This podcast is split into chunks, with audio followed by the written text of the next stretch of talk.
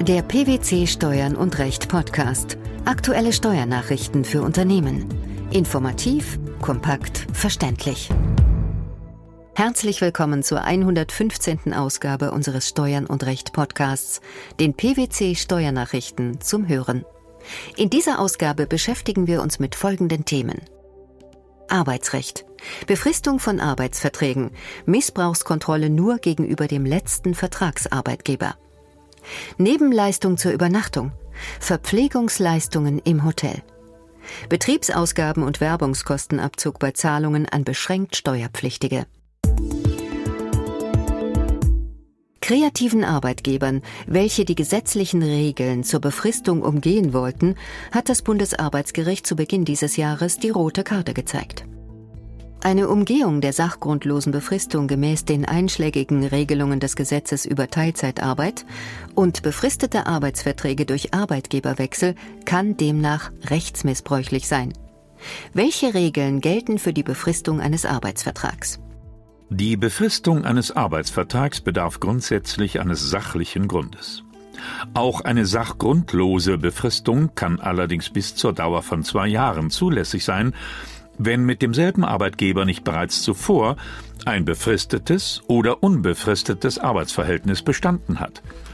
Die Befristung darf höchstens dreimal verlängert werden und die zulässige Höchstdauer von insgesamt zwei Jahren nicht überschreiten. Was muss im Rahmen einer Verlängerung der Befristung beachtet werden? Eine Verlängerung muss während der Laufzeit des bestehenden Vertrages in schriftlicher Form erfolgen. Einigen sich die Parteien nicht während der ursprünglichen Vertragsdauer, handelt es sich nicht mehr um eine Verlängerung. Wird die Befristung mündlich geschlossen, ist diese ebenfalls unwirksam. Bei einer kalendermäßigen Befristung müssen schließlich das Enddatum oder das Anfangsdatum und die Befristungsdauer schriftlich festgehalten werden. Die Vertragsbedingungen müssen im Zeitpunkt der Verlängerung unverändert bleiben. Welchen Sachverhalt hatte das Bundesarbeitsgericht diesbezüglich zu klären? In dem der Entscheidung zugrunde liegenden Sachverhalt hatte der Arbeitnehmer zunächst mit seinem ersten Arbeitgeber drei aufeinanderfolgende sachgrundlos befristete Arbeitsverträge geschlossen. Sein Arbeitgeber hatte mit der Stadt K eine Arbeitsgemeinschaft in Form eines Jobcenters gebildet und setzte den Mitarbeiter auf diesem Arbeitsplatz ein. Der Mitarbeiter sollte zum Ende seiner Anstellung bei seinem ersten Arbeitgeber eine schriftliche Erklärung abgeben, wonach er damit einverstanden sei, dass seine Personalakten an die Stadt geleitet würden.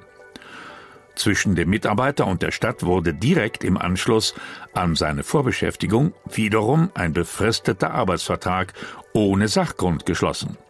Der Mitarbeiter wurde aber weiterhin auf seinem Arbeitsplatz im Jobcenter eingesetzt und führte fortlaufend dieselbe Tätigkeit aus. Nur der Arbeitgeber hatte gewechselt. Gegen die letzte Befristung bei seinem ersten Arbeitgeber hatte der Mitarbeiter erfolglos geklagt. Wie fiel die Gerichtsentscheidung in dieser Sache aus?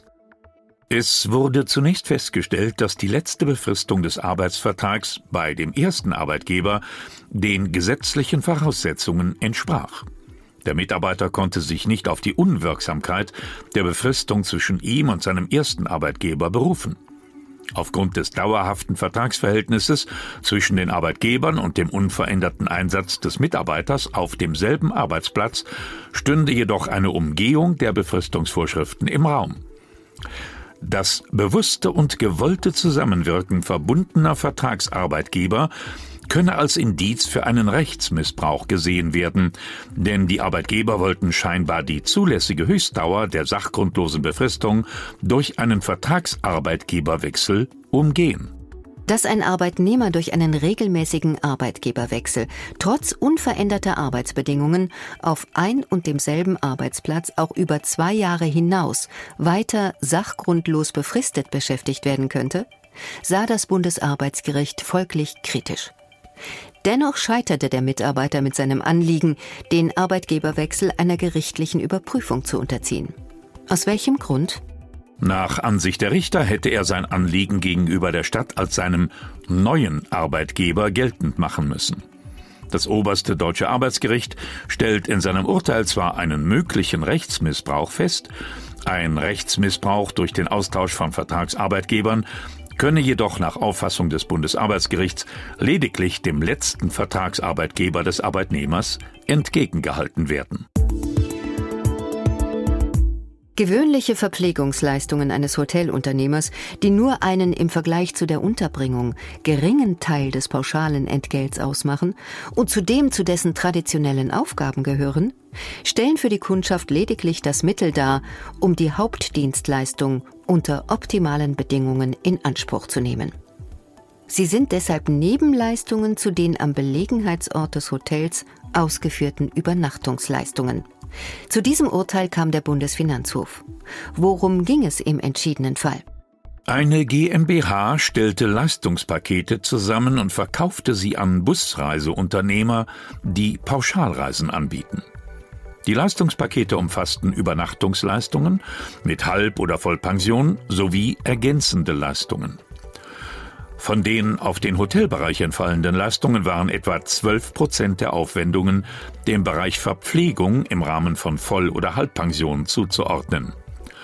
Das Finanzamt sah die von im Ausland gelegenen Hotels erbrachten Verpflegungsleistungen im Streitjahr 2009 als selbstständige Leistungen der GmbH. Das Finanzgericht vertrat allerdings eine andere Auffassung. Die in Rede stehenden Leistungen seien, da im Ausland erbracht, nicht steuerbar. Es handele sich um eine Nebenleistung zur Übernachtung, die als Teil der Gesamtleistung am Ort des Hotels steuerbar sei. Dies sah auch der Bundesfinanzhof so und wies die Revision des Finanzamts zurück. Wie begründeten die obersten Finanzrichter ihre Ansicht? Eine sonstige Leistung im Zusammenhang mit einem Grundstück, wozu auch die Hotelübernachtung gehört, wird dort ausgeführt, wo das Grundstück liegt. Die Verpflegung von Hotelgästen gehöre zu den traditionellen Aufgaben eines Hoteliers und bei einem Verpflegungsanteil von nur 12 Prozent mache dies im Vergleich zur Unterbringung einen nur geringen Teil des Pauschalbetrags aus. Damit führte der Bundesfinanzhof seine bisherige Rechtsprechung fort. Weiter wiesen die Richter darauf hin, dass es nicht gegen die Annahme einer Nebenleistung spreche, dass Übernachtungsleistungen auch ohne Verpflegung in Anspruch genommen werden können. Denn es sei nicht erforderlich, dass beide Leistungen derart miteinander verbunden seien und die eine Leistung nicht ohne die andere erbracht werden könne. Maßgeblich sei vielmehr, ob sie aus Sicht des Durchschnittsverbrauchers im Vergleich zur Hauptleistung nebensächlich sei und üblicherweise auch nur in Zusammenhang mit dieser in Anspruch genommen werde. Zu dieser Rechtsfindung war der Bundesfinanzhof bereits früher als Folge einer Entscheidung des Europäischen Gerichtshofs gelangt. Das Bundesfinanzministerium hatte daraufhin mit einem Nichtanwendungserlass reagiert. Die Finanzverwaltung geht nach wie vor davon aus, dass die Verpflegung für den Empfänger einen eigenen Zweck darstellt und dass Übernachtungen häufig ohne Frühstück angeboten werden. Was bedeutet demnach das Urteil des obersten Finanzgerichts? Mit der jetzigen Entscheidung wurde das Bundesfinanzministerium somit erneut höchstrichterlich in die Schranken gewiesen. Das Bundesfinanzministerium nimmt in einem Schreiben Stellung zur Möglichkeit des Betriebsausgaben- und Werbungskostenabzugs bei Lizenz- bzw. Nutzungsgebühren, die an ausländische Empfänger gezahlt werden. Vorausgegangen waren zwei Urteile des Bundesfinanzhofs, der darin die Kriterien für einen solchen Nettoabzug beim Steuerabzug nach 50a Einkommensteuergesetz dargelegt hatte. Worum ging es in den Urteilen im Detail? In dem einen Fall ging es um an eine niederländische Gesellschaft gezahlte Lizenzgebühren, im anderen Fall um Zahlungen nach Luxemburg für die Überlassung von Filmrechten. Der Bundesfinanzhof hatte entschieden, dass in beiden Fällen die geleisteten Zahlungen zwar grundsätzlich mit dem Bruttobetrag dem Steuerabzug nach 50a Einkommensteuergesetz unterliegen, aber wenn der beschränkt Steuerpflichtige Ausgaben hat, welche unmittelbar mit der betreffenden wirtschaftlichen Tätigkeit zusammenhängen, aus der die zu versteuernden Einkünfte erzielt worden sind, und wenn diese Ausgaben dem Vergütungsschuldner mitgeteilt und vom Vergütungsgläubiger der wirtschaftliche Zusammenhang nachvollziehbar dargelegt werden, sind sie bereits im Rahmen des Abzugsverfahrens zu berücksichtigen. Eine andere Lösung würde geltendem Unionsrecht widersprechen. So hatte im Oktober 2006 auch schon der Europäische Gerichtshof im Fall Scorpio entschieden. Die Verwaltung weist aktuell nunmehr ausdrücklich auf den engen Zusammenhang der Betriebsausgaben oder Werbungskosten zur konkreten Überlassungsleistung oder Tätigkeit hin. Was ist demnach zu beachten? Aufwendungen, bei denen ein solcher Zusammenhang fehlt, können nicht berücksichtigt werden.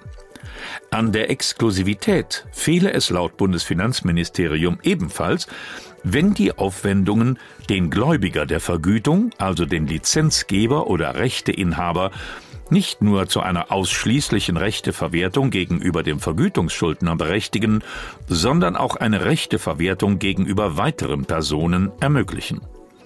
Ein Nettoabzug nach Abzug der entsprechend anerkannten Ausgaben bzw. Aufwendungen kommt nur bei Vergütungsgläubigern in Betracht, die Staatsangehörige eines Mitgliedstaats der Europäischen Union oder eines anderen Staates sind, auf den das Abkommen über den europäischen Wirtschaftsraum Anwendung findet. Für Vergütungen, die nach dem 31. Dezember 2008 zugeflossen sind, beträgt der Steuersatz der Nettoeinnahmen 30 Prozent, wenn der Gläubiger der Vergütung eine natürliche Person ist. In allen übrigen Fällen beträgt der Steuersatz 15 Prozent, vorbehaltlich anderweitiger Begrenzung nach Doppelbesteuerungsabkommen. Für wen haben die Urteile des Bundesfinanzhofs Bedeutung? Das Bundesfinanzministerium weist darauf hin, dass die angesprochenen Urteile des Bundesfinanzhofs zwar ausschließlich Fälle vor Inkrafttreten des Jahressteuergesetzes 2009 betrafen, die Grundsätze jedoch auch für alle aktuellen Fälle des Steuerabzuges gemäß 50a Absatz 1 Nummer 3 Einkommensteuergesetz gelten. Die Befristung von Arbeitsverträgen, die Verpflegungsleistungen in Hotels als Nebenleistung zur Übernachtung sowie der Betriebsausgaben und Werbungskostenabzug bei Zahlungen an beschränkt Steuerpflichtige. Das waren die Themen der 115. Ausgabe unseres Steuern und Recht Podcasts, den PwC Steuernachrichten zum Hören. Wir freuen uns, dass Sie dabei waren und hoffen, dass Sie auch das nächste Mal wieder in die PwC Steuernachrichten reinhören. Steuerliche Beiträge zum Nachlesen finden Sie in der Zwischenzeit unter blogs.pwc.de slash steuern und recht.